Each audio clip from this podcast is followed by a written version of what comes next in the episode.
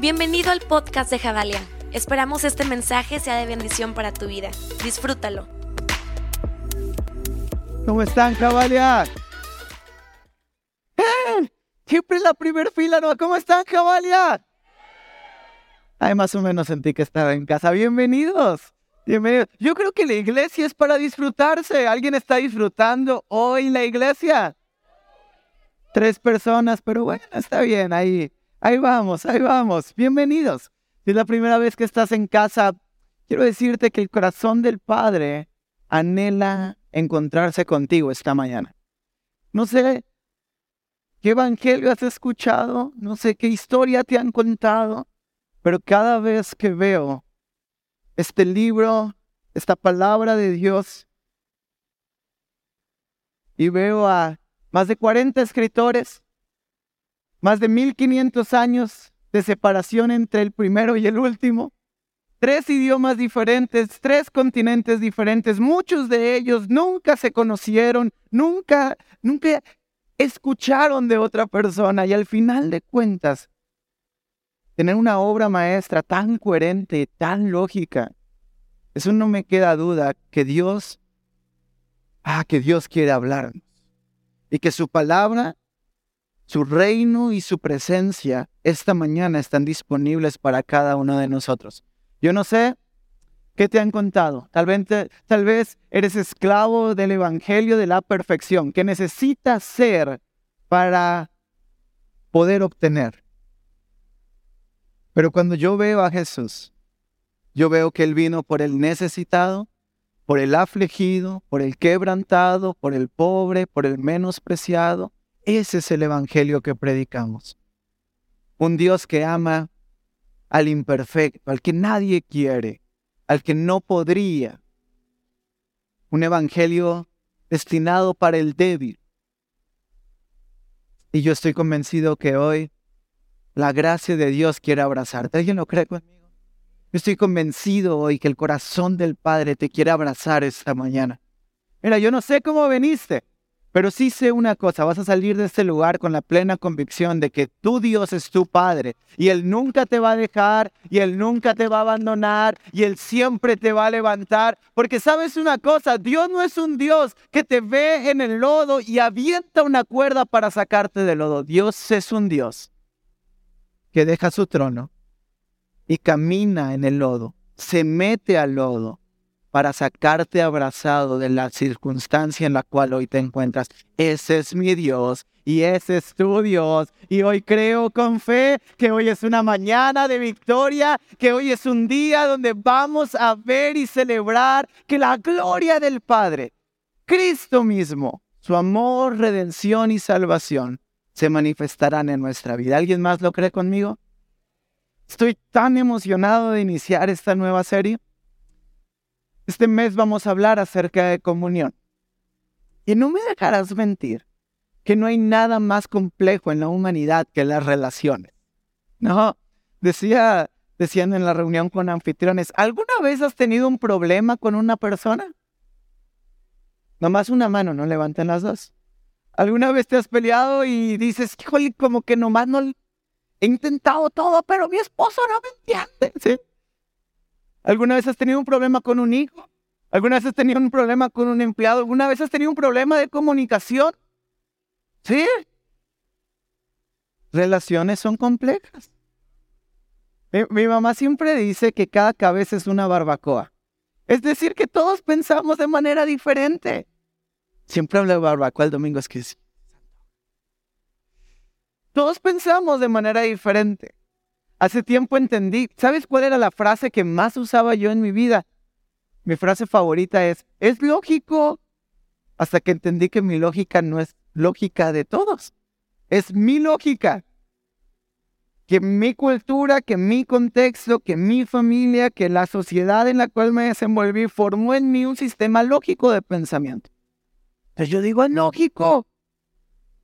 Pero no para todos es lógico. Aunque yo apelo siempre que debe haber sentido común, ¿no?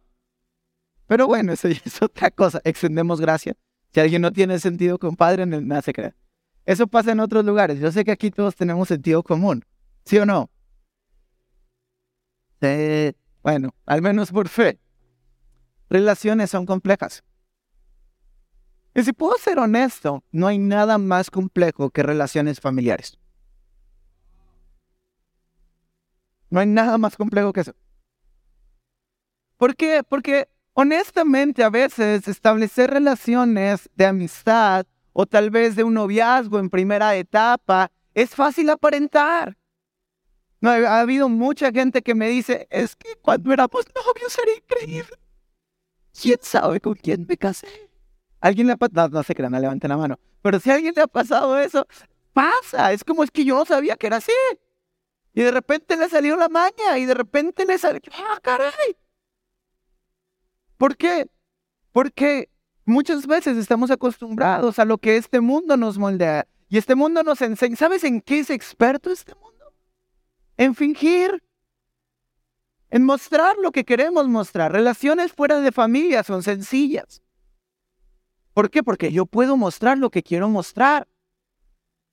Y no necesitamos estudiar para saber actuar.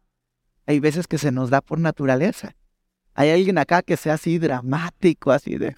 ¿Sí? Gracias por la vulnerabilidad. Hay gente que sabe actuar, que se le da, ¿no? Y, que decía, y esa, esa frase se me, se me ha quedado grabada en la mente, es, son como rosas. Porque una rosa se puede dar en cualquier ambiente, en cualquier lugar, en una maceta, en la tierra, en frío. las rosas se dan en muchos lugares. Y creo que a veces tenemos esta habilidad de rosas, de darnos en cualquier ambiente. Tal vez te dicen Coca-Cola porque estás en los mejores eventos y eres como esa, esa faceta de que siempre jajaja es el mejor amigo, pero posiblemente la gente no te conozca realmente. A mí me ha pasado, a mí me ha pasado con personas que le digo, híjoles, que tenemos tantos años caminar juntos, pero no tengo ni idea de quién eres. A mí, yo, a mí, yo, yo, yo batallo un poco con relaciones superficiales, honestamente. O sea, yo batallo mucho para establecer relaciones de jijiji, jajaja. Esas, ese tipo de conversaciones no encuentro la manera de hacerlo. Yo necesito profundidad porque yo así conozco a la gente. O sea, yo necesito sentir que hablo con alguien real. Vamos, seamos honestos, siempre sabemos cuando hablamos con alguien y lo que está diciendo es puro choro. Pero ¿qué diferencia es cuando hablas con alguien y dices, ah, o sea, de verdad es genuino lo que está diciendo? Creo que no hay nada más complejo que relaciones. Por eso por eso iglesia es increíble. Nomás imagínense cuántos pensamientos hay aquí. Yo siempre lo he dicho y me encanta cuando preguntan, ¿qué aprendiste hoy del mensaje? Hay gente que se queda nomás con un chiste, hay gente que se... O sea, todos se quedan con algo. Hay unos que no se quedan con nada, pero también los perdono en el nombre de Jesús. Los amo, no se cree. Me explico. Porque todos estamos viendo cosas distintas. O sea, aquí hay muchos filtros que están tratando de entender y descifrar lo que yo estoy diciendo. Relaciones son complejas.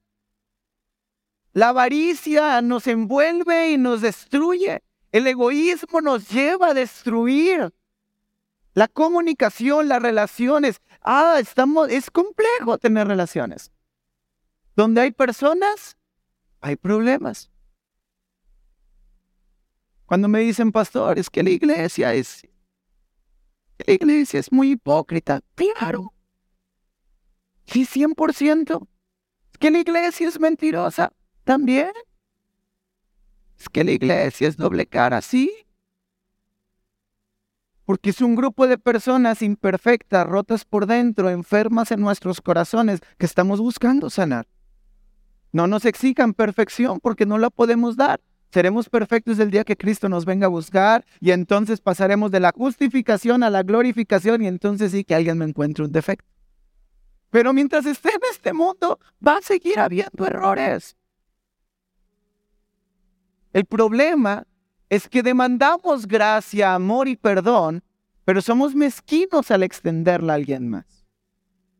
¿Por qué? Porque nuestra primera relación, nuestra relación familiar, muy posiblemente también está dañada.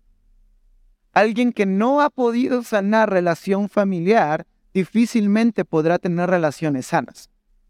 Esto es así, se los explico en cinco minutos o menos. Todos estamos traumados. No digas amén, tranquilo, yo sé que estás traumado. Es así. Aunque no lo, aunque tal vez te hayas autoengañado durante toda tu vida, todos estamos traumados. Nuestros papás hicieron lo que pudieron. Pero de los, de, creo que seis meses antes de la gestación, ahí me corrigen, un tiempo antes de, nueve meses antes de la gestación y hasta nuestros ocho años, todo lo que nuestros papás hacen, ah, se queda grabado en lo que somos del resto de nuestra vida. A veces tú dices, no, pues está embarazada, no siente, no, no, no, no, ese bebé ya es consciente de todos los gritos que hay en la familia. Todos estamos traumados. Pero llega un punto, y eso es lo que amo de la teología, a diferencia de la psicología. La psicología nos dice, es que todo es culpa de tus papás. Perdónalos, sánalos. Y la teología te dice, no, mi rey. Hicieron lo que pusieron, pero tú tienes a Cristo Jesús y tú eres responsable de tu propia vida. Deja de excusarte, y sé que eso no nos gusta mucho, deja de echar culpas y empiezas a trabajar en ti y a sanar tus heridas. Todos tenemos errores, todos tenemos traumas, todos somos diferentes. A toda la vida nos ha golpeado de maneras distintas, hayas nacido en cuna de oro o en establo de paja. Todos necesitamos a Cristo Jesús para sanar. Yo la verdad creo que un adulto diciendo, ay, es que mis papás fueron muy duros conmigo, ya. Ya libera a tus papás, perdona, ama, hicieron lo que pudieron con lo que tuvieron. No podemos exigir, podemos crecer. Todo ese sentimiento de cuando yo sea papá no voy a ser como tú. Entre más lo digas, más te vas a parecer. ¿Ya les pasó o qué? Pero podemos cambiar nuestro modelo de paternidad. Y eso es lo que quiero hablar contigo hoy. Por eso el mensaje de hoy se llama Padre Nuestro. Porque así como relaciones nunca serán sanas y relaciones con familia no sanan, nuestras relaciones en nuestro espíritu y en nuestro corazón nunca serán sanas. Si no tenemos una buena cosmovisión, una buena perspectiva, un buen ángulo de quién es Dios para nosotros. Y siempre lo he dicho porque esa, esa respuesta se quedó grabada en mi corazón. Es difícil decirle a alguien, que Dios es su Padre. Cuando su Padre natural los abandonó, cuando su Padre natural los defraudó, cuando su Padre natural muchas veces transgredió límites y golpeó y violó y lastimó genuinamente. Posiblemente haya gente acá que sus padres naturales genuinamente fueron malos con ellos. Y has vivido toda tu vida en la lástima y el dolor y la victimización de las circunstancias que la vida te presentó. Y de repente llegas a un ambiente como ese y te topas con alguien diciendo, hey, Dios es tu padre. Y es como, ¿what? Mi papá me dejó. Mi papá me abandonó, mi papá me golpeó, mi papá me hizo, mi papá nos endeudó, mi papá nos... Y dices, ¿qué? No, pues no quiero a Dios. Y tal vez no lo dices así, pero esa herida en nuestra mente y en nuestro corazón y muchas veces esa herida en el alma. Porque va, esto lo siento en mi corazón. Hoy el Espíritu Santo va a sanar el alma de gente que está acá. Porque el alma no se sana en terapia. El alma no se sana en un momento solamente. El alma es que sane. Requiere un milagro de Dios. Tu mente la puedes trabajar, tu cuerpo lo puedes trabajar, pero sanar tu alma. Solo el Espíritu Santo puede hacer un milagro allá. Y sé que hay gente acá con el alma herida. Hoy el Espíritu Santo va a hacer un milagro. Lo creo en mi corazón y lo siento en mi espíritu. Que va a haber personas acá que van a poder soltar de verdad todo ese dolor que llevas años arrastrando. Porque el día de hoy, por la fe, el buen Padre, el Rey de Reyes, el Señor de Señores, quiere manifestarse en tu vida no solo como un Dios grandioso y poderoso, sino como un Dios que decidió adoptarte para redefinir el concepto de paternidad en tu vida. Eso va a pasar hoy.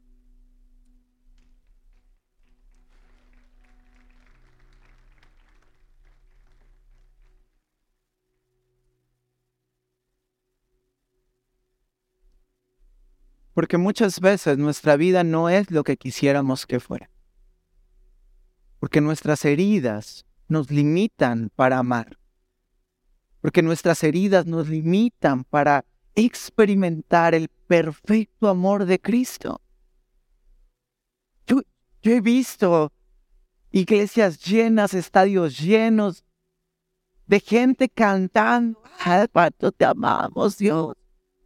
Pero genuinamente en el interior de su corazón son huérfanos que no han aceptado a Dios como su Padre. Me encanta el Padre nuestro porque creo que es el establecimiento de todas nuestras demás relaciones. Porque vamos por la vida intentando relacionarnos con gente imperfecta. Y muchos de nosotros nos cuesta tanto tener comunión con Dios. Déjame decirte algo, si no hay comunión con Dios, difícilmente tu relaciones sanarán. Ahí hay una promesa, que si tú tienes comunión con Dios y de verdad buscas lo que el Padre te quiere decir, Él hará volver el corazón de los hijos al de los padres y el corazón de los padres al de los hijos. La familia habrá sanidad. Y familias sanas son sociedades sanas. Y sociedades sanas, ay amigos, esa es la influencia de la iglesia en esta sociedad. Porque el mundo cambiará porque la familia está destruida. Porque nos la pasamos echando culpas en vez de tomar nuestra responsabilidad y decir, ok Dios, no tuve el mejor ejemplo. Tal vez no tuve un buen padre, una buena madre, tal vez no tuve una buena figura paternal, pero dice tu palabra que tú eres mi padre. Enséñame, sáname, dirígeme, provéeme, abrázame, corrígeme. Amén. Es la palabra que tú eres mi Padre. El problema es que el creyente busca a Dios como un hazme favores, pero no como un Padre con el cual conectar, relacionarse, amar. Hay gente que me ha dicho, es que tu oración es muy irreverente, amigos irreverente. Yo sé quién es Dios. Honro, respeto a Dios con cada fibra de mi corazón, pero también sé que el Rey del universo decidió adoptarme habiendo sido yo como un abortivo. Dice la Biblia que fuimos como abortivos, tirados en el desierto, un feto tirado en el desierto sin oportunidad de poder tener una vida. Y ahí fue donde Cristo nos vio y decidió venir, limpiarnos, sanarnos y llevarnos a su hogar para habitar con Él por la eternidad. Él nos adoptó. Mi reverencia y amor, mi respeto a la eternidad a la gloria del Padre. Jamás, jamás se irá. Pero también sé que estoy en la casa y que tengo libertad de abrir el ref. También sé que, que puedo jugar con mi papá. Porque aunque es un león poderoso y fuerte, también es tierno para amar, para abrazar, para cuidar y para proteger hasta que no creamos que Él es nuestro Padre, difícilmente podremos tener comunión con Él. Y por consecuencia nuestra comunión con la sociedad estará troncada. Es que no cambia el matrimonio, es que no cambia la familia, es que no cambia las amistades. Es que no cambia la tóxica, esa la tienes que cambiar tú. Es que no cambia. Es que queremos que Dios haga lo que nosotros queremos que Él haga. En vez de conocerlo a Él y entender qué es lo que Él nos está diciendo. Por eso nos cuesta tanto orar. Porque vemos a Dios como ese Dios regañón, como ese Dios de juicio, porque eso nos enseñaron, ¿no? Pórtate bien y te va a ir. Creemos que espiritualmente lo que Dios quiere que hagamos es una disciplina conductual. Si no lo haces, te golpeo. Si no lo haces, te golpeo. Si no lo haces, te golpeo. Y yo veo una y mil veces, historia tras historia, más a un padre esperando a su hijo para darle un nuevo anillo, una nueva túnica, hacer un buen asado, abrazarlo cuando decidamos venir a él. historia del hijo pródigo es increíble. El hijo pródigo tuvo que cambiar conducta, sí. Pero cuando él regresó a casa, el padre no lo esperó con un látigo. Hay gente que dice, no es que yo no me acerco a Dios porque yo sé lo que hice.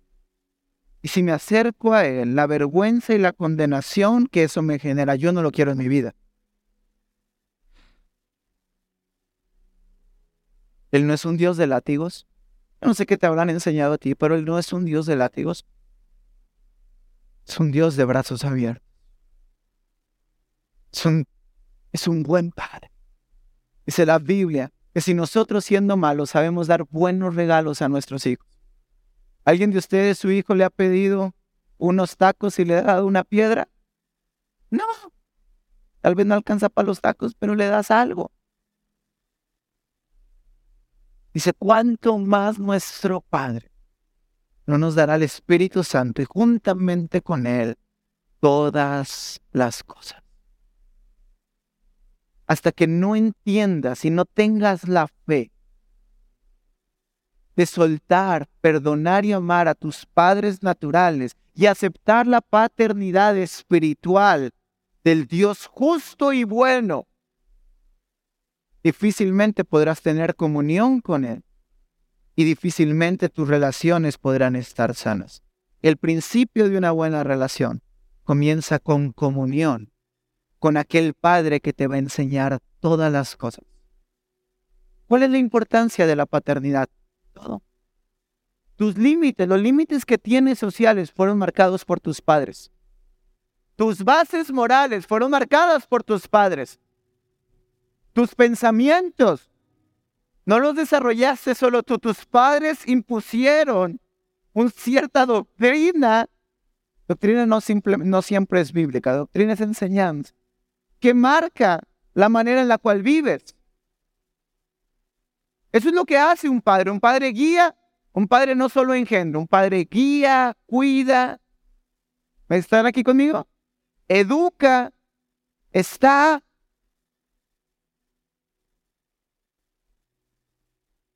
Eso es lo que Dios quiere hacer contigo. Créeme que Él sí sabe lo que está haciendo. Créeme que Él tiene toda la sabiduría para guiarnos para marcarnos límites, para enseñarnos y para hacer de nosotros, ahora sí, la mejor versión de nosotros mismos. ¿Estás acá conmigo?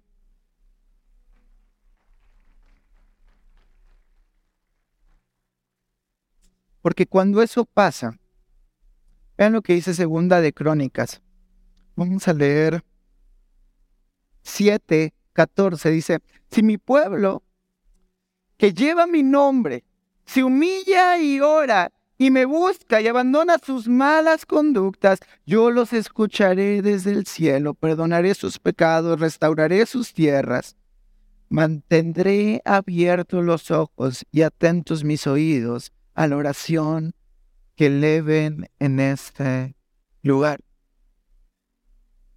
El problema es que no queremos humillarnos porque no confiamos en Dios.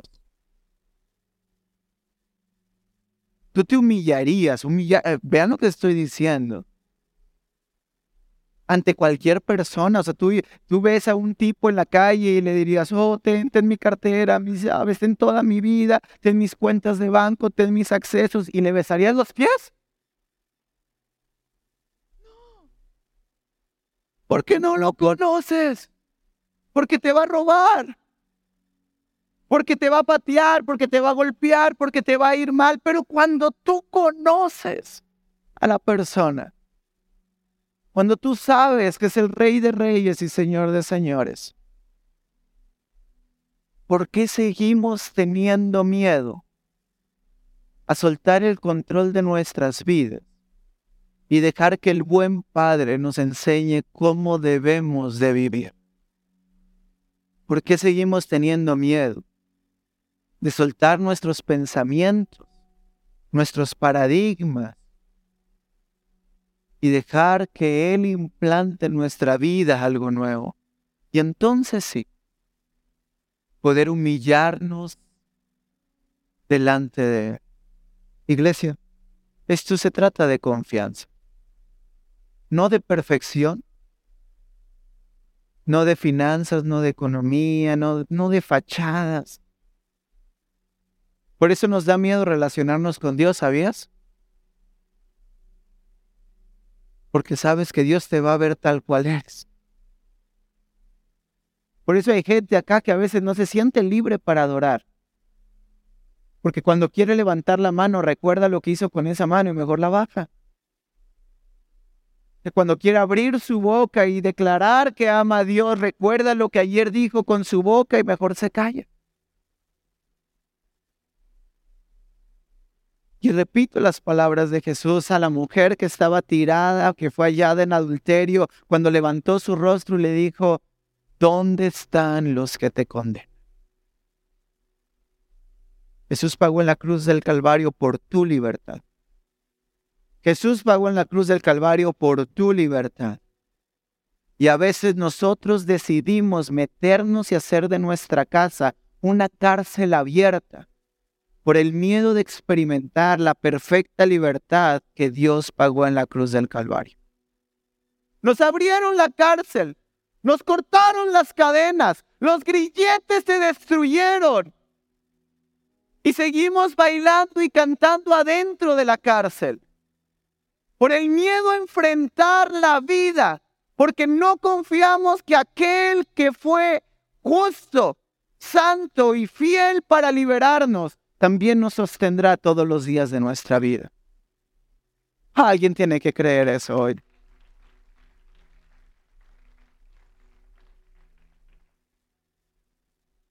Desde ahora y para... Vean, lo que dice el 15.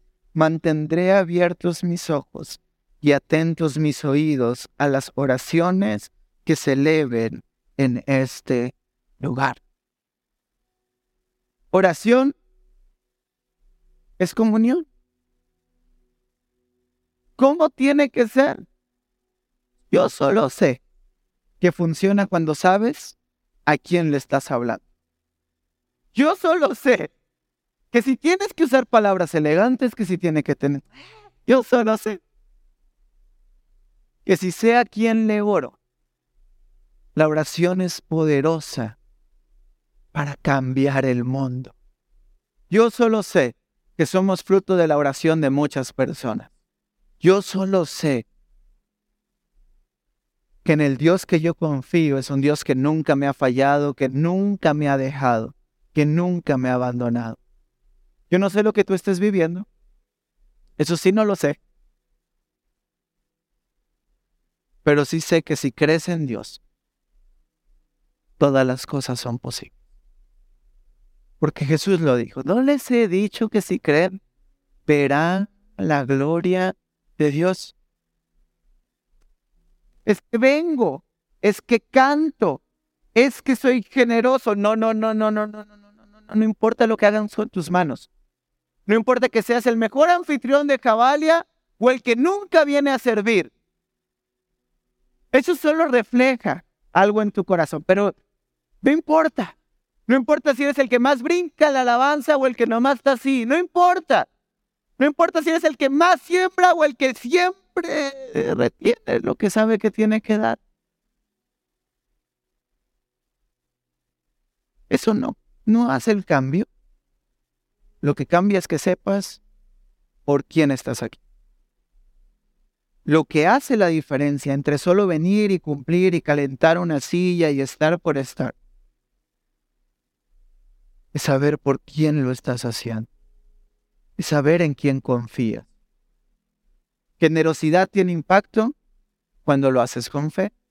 Oración tiene impacto cuando lo haces por fe. Servir tiene impacto cuando lo haces con fe. En otras palabras, cuando confías en tu Padre. Cuando confías en tu Padre. Entonces sí tenemos las bendiciones que Él nos dice aquí que vamos a tener. Es que vengo a la iglesia todos los domingos y no me va bien. Es que no se trata de venir. Esto no es una manda. Si se tratara de mandas, las escribiríamos en la puerta, las cumples y listo. Esto se trata de confianza. Esto se trata de entender que Él no te va a juzgar, que cuando Él tuvo la autoridad para venir y destruirnos en nuestro pecado, en nuestra perversión, en nuestra oscuridad, en vez de venir con la espada desenvainada para cortarnos en pedazos que posiblemente es lo que merecíamos muchos de nosotros. Él decidió extender sus brazos, abrazarnos, curarnos, amarnos y luego ir con el abogado, tomar un poco de sangre y firmar un contrato de adopción eterno.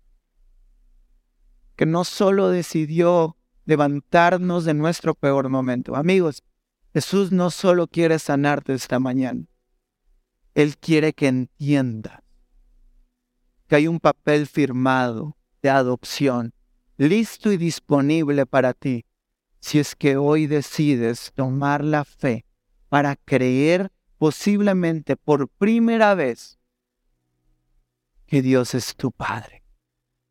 ¡Abba Padre! ¡Abba Padre! Él está conmigo en medio del dolor. ¡Abba Padre! En medio del, ah, del llanto. ¡Abba Padre! En medio de los momentos donde no sé qué hacer. ¡Abba Padre! En medio de la agonía de nuestro corazón. ¡Abba Padre! Así de simple y sencillo es el Evangelio. Tenemos a un Dios, Rey del universo, que no nos ve como criaturas, que nos ve como hijos. Yo no sé que vengas a arrastrar, pero sí sé que puedes tener un comienzo nuevo. Alguien tiene que creer eso. Yo no sé que vengas sufriendo. Pero Él sí lo sabe. Yo no sé qué estés ocultando. Yo no sé cuántas capas de maquillaje tenga tu corazón esta mañana. Y honestamente no me importa. Porque si a Él no le importa y decide amar, ¿quién es de iglesia para juzgar? ¿Alguien está listo hoy para recibir, creer y tomar la paternidad de Dios? Poder establecer comunión con Él. Y poco a poco, porque esto no es curarte de magia, es un proceso. Si tú conoces a gente que ha sido adoptada, no es sencillo. Es un proceso de asimilación. Busquen Netflix, hay muchas películas de niños adoptados, ve una. Y te aseguro que te vas a reflejar a ti en tu relación con Dios. Se escapan, se van, a veces gritan, a veces reclaman, a veces gritan, no eres mi padre. A veces son malagradecidos, a veces son infieles, a veces se portan mal, a veces regresan a su manera de vivir. ¿Sabías tú que de 10 niños rescatados de la calle, 8, 8 regresan a la calle por su propia voluntad, porque ese es su lugar seguro. Eso también pasa en nuestro espíritu. Pero hoy tengo fe que esa estadística va a cambiar en este lugar. Porque está la posibilidad. La puerta está abierta, el hogar se acercó a nosotros y el Padre está esperando de hoy. Hay alguien acá que quiera soltar su condenación, su pecado, su pasado. Hay alguien acá que quiera romper esas heridas. Hay alguien acá que quiera perdonar. ¿Hay alguien aquí que está listo para experimentar el amor profundo del Padre? No, iglesia, alguien tiene que creer eso. Oh, si alguien te da una nueva oportunidad, no ves como, no, dices, yo la quiero. Si alguien te abre las puertas después de tener hambre, después de no tener hogar, después de diapular en esta vida solo, y alguien decide abrirte las puertas de su casa, te da las llaves de la casa, te entrega un refri te da un carro, te baña, te limpia, no dices, lo celebras, lo disfrutas. Tu corazón no puede quedarse callado porque hay gratitud ante el amor del Padre. Gracias por escucharnos. Recuerda que juntos construimos la visión. Si tú quieres ser parte de lo que Dios está haciendo en casa, puedes hacer tu donativo a nuestra cuenta de PayPal, generosidad.javalia.org. Juntos conectamos generaciones con Dios que cambien el mundo.